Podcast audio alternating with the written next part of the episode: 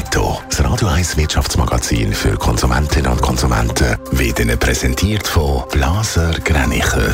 Vertrauensvolle Beratung und Verkauf von Immobilien. blasergreinicher.ch Adrian Sutter.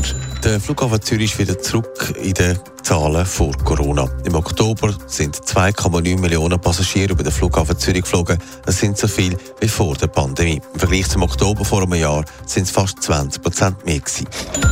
Der Konkurs vom Unternehmen Mobile Ärzte im Kanton Aargau hat Folgen für die Justiz und die Polizei. Wegen dem Konkurs können verschiedene Dienstleistungen nicht mehr erbracht werden. Zum Beispiel hat das Unternehmen geprüft, ob Personen können aus gesundheitlichen Gründen ihre Haftstrafen nicht antreten Wenn das wegfällt, wird befürchtet, dass es bei diesen Tests zu Wartezeiten kommt. Viele Skigebiete leiden vor dem Saisonstart unter Personalmangel. Vor allem die Gastronomie ist betroffen, berichtet der Blick. Unter anderem fehlt Personal in der Küche, was teils dazu führt, dass die Menükarten verkleinert werden und dass es zu Wartezeiten kommt. Flughafen Zürich gehen nicht nur die Flugzeuge aufwärts, sondern auch Passagierzahlen. Lang ist befürchtet worden, dass es lang geht, bis sich die Luftfahrt von Corona rollt hat. Adrian Sutter, wie vorher gerade gehört, ist es eben gleich nicht so lang gegangen. Ja, die Zahlen der Airlines haben das schon ein bisschen abzeichnet und jetzt ist es auch am Flughafen so weit.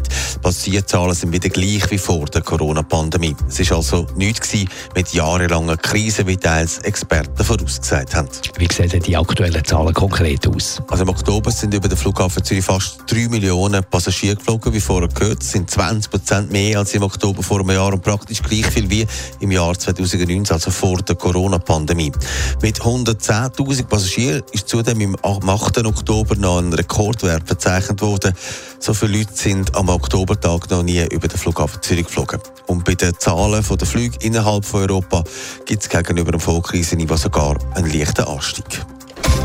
Netto, das Radio 1 Wirtschaftsmagazin für Konsumentinnen und Konsumenten.